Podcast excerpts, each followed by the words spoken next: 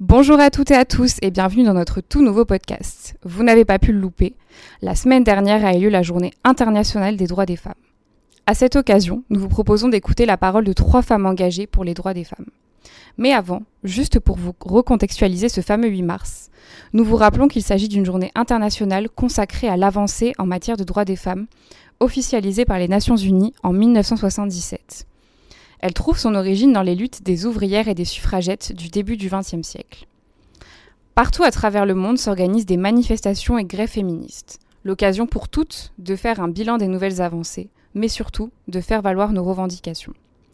Aujourd'hui, la condition des femmes en quelques chiffres, ça donne 16,8% d'écart salarial entre les hommes et les femmes, une femme sur trois encore victime de harcèlement sexuel sur son lieu de travail, seulement 1% des viols condamnés aux assises, une sous-représentation des femmes dans les médias, avec seulement 38% des rôles principaux des films français tenus par des femmes, 72% des tâches domestiques assumées par les femmes dans les couples hétérosexuels, et enfin, pour parler plus globalement, seulement 9,8% des pays du monde sont dirigés par des femmes. Du côté local, nous sommes allés mardi dernier à la rencontre des manifestantes de la grève féministe organisée par le collectif Droits des femmes à Nice. Marine Vengeon, militante féministe niçoise et membre du collectif, a accepté de répondre à nos questions. Pour quelle avancée faut-il encore se battre aujourd'hui?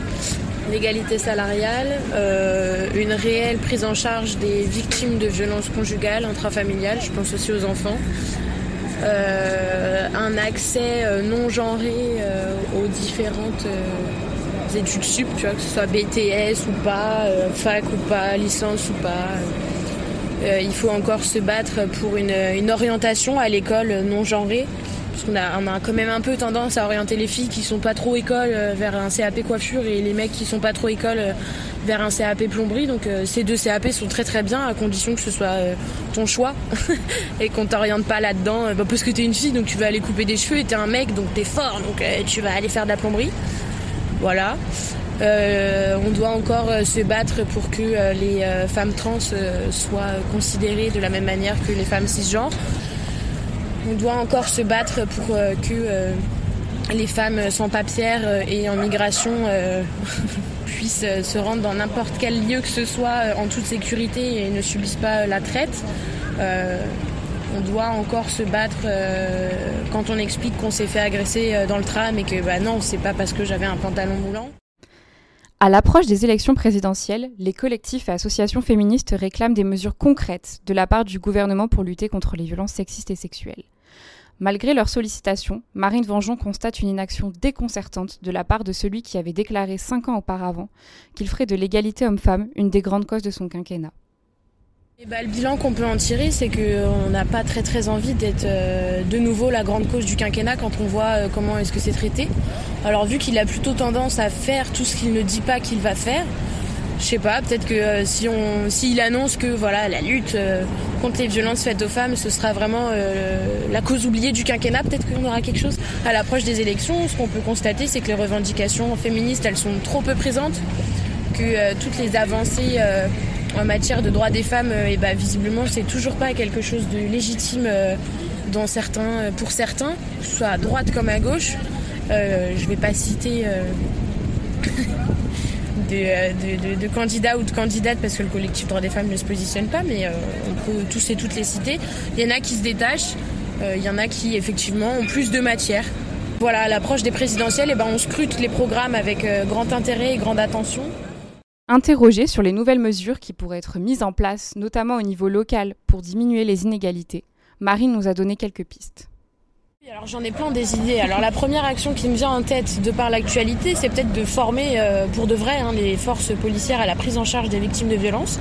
Parce qu'il y a quelques semaines à Nice, euh, Johanna, qui a porté plainte à plus de 10 reprises, a appelé une énième fois la, la police de Nice qui n'a pas souhaité se déplacer. Sa sœur à Paris a dû appeler la police de Nice à trois reprises pour qu'enfin il daigne se déplacer et venir embarquer euh, son compagnon qui, euh, ben voilà, qui était juste en train de la frapper. La police est finalement venue à son domicile, donc la police de Nice, hein, je répète, qui est soi-disant formée, hein. il y a quand même un commissariat à Nice qui est soi-disant formé. Euh, donc la police est venue, a embarqué son compagnon, puisqu'effectivement il était violent à son encontre, à l'encontre de Johanna. Et puis au bout de 10 heures garde à vue, la police s'est dit que c'était très très bien de libérer ce même compagnon sans prévenir Johanna Et donc bah, il est retourné chez eux et puis il a tenté de l'assassiner. Donc aujourd'hui, Johanna a 40 points de suture. elle a eu la mâchoire écrabouillée, déplacée, cassée, fracturée. Ses enfants se sont retrouvés en foyer. Euh, heureusement, ils viennent d'être récupérés par la sœur de Johanna. Bref, tout ça pour dire que déjà, ce qu'on attend dans un premier temps sur le département et plus particulièrement sur Nice, c'est une réelle formation des forces de police. Parce que je ne vais pas citer non plus le nombre euh, de plaintes et d'échos qu'on a sur nos différents réseaux au collectif Droits des femmes de personnes qui ont été pris en charge de manière absolument désastreuse quand ils ou elles ont porté plainte pour des violences sexuelles. Moi, la première. Euh, donc déjà, sur ces sujets-là, ce serait peut-être bien qu'enfin on se réveille. après, je pense aussi aux inégalités salariales ici à Nice et globalement sur le département, on sait que le secteur euh, tertiaire est très actif.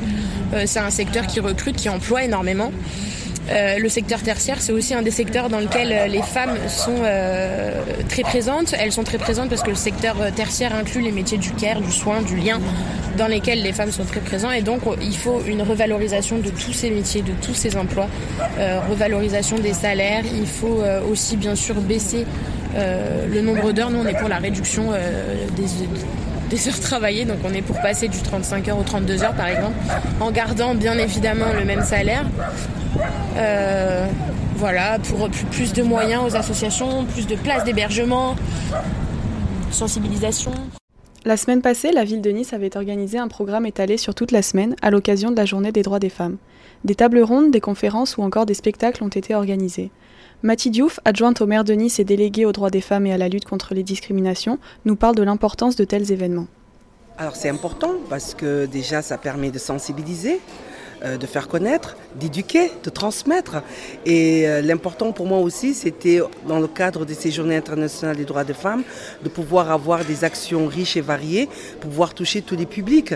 Et à un moment donné, quand on parle de la culture de l'égalité, la lutte contre les discriminations, du harcèlement, des violences conjugales, du sexisme, du stéréotype, euh, comment ne pas aller au plus près des enfants parce que c'est eux les futurs citoyens de demain. Donc je pense aussi que le travail aussi doit commencer aussi dès le plus jeune âge pour les sensibiliser aussi à cette culture aussi de, bah, faire ensemble, de, vivre ensemble, de tolérance, d'égalité, de fraternité. Je dirais même aussi euh, la question d'égalité femmes-hommes aussi, ça se retrouve complètement dans l'universalité, tout simplement, dans l'universalisme qu'on a en commun. Le 8 mars dernier, une table ronde sur le thème de l'emploi des femmes et les incidences dans la vie familiale avait été organisée à Nice. Parmi les invités, on comptait la présence de Françoise Laborde, journaliste, ancienne membre du CSA et engagée dans la lutte des femmes depuis toujours. Lors de cette table ronde, elle a exprimé le sentiment que la jeune génération régresse dans le combat féministe en comparaison avec sa génération à elle. Si cette idée peut sembler surprenante alors qu'on parle de plus en plus de la libération de la parole des femmes, voici comment Françoise Laborde justifie ce constat. J'ai dit ça par rapport au, fait que dans, ma génération, il y avait vraiment l'idée d'obtenir l'égalité. Euh, et, que c'était un combat qu'il fallait vraiment qu'on mène. Et j'ai l'impression qu'aujourd'hui, la jeune génération se dit d'une part que ce combat est, gagné, et que donc c'est plus la peine de se donner du mal, et que par ailleurs, cette jeune génération subit de plein fouet les injonctions de la mode à se conformer à des stéréotypes féminins. Donc je trouve que c'est difficile parce qu'on vous a collé dans la tête l'idée que vous deviez être parfaite en tout. Et puis la deuxième chose que je trouve compliquée pour vous, c'est le retour du religieux.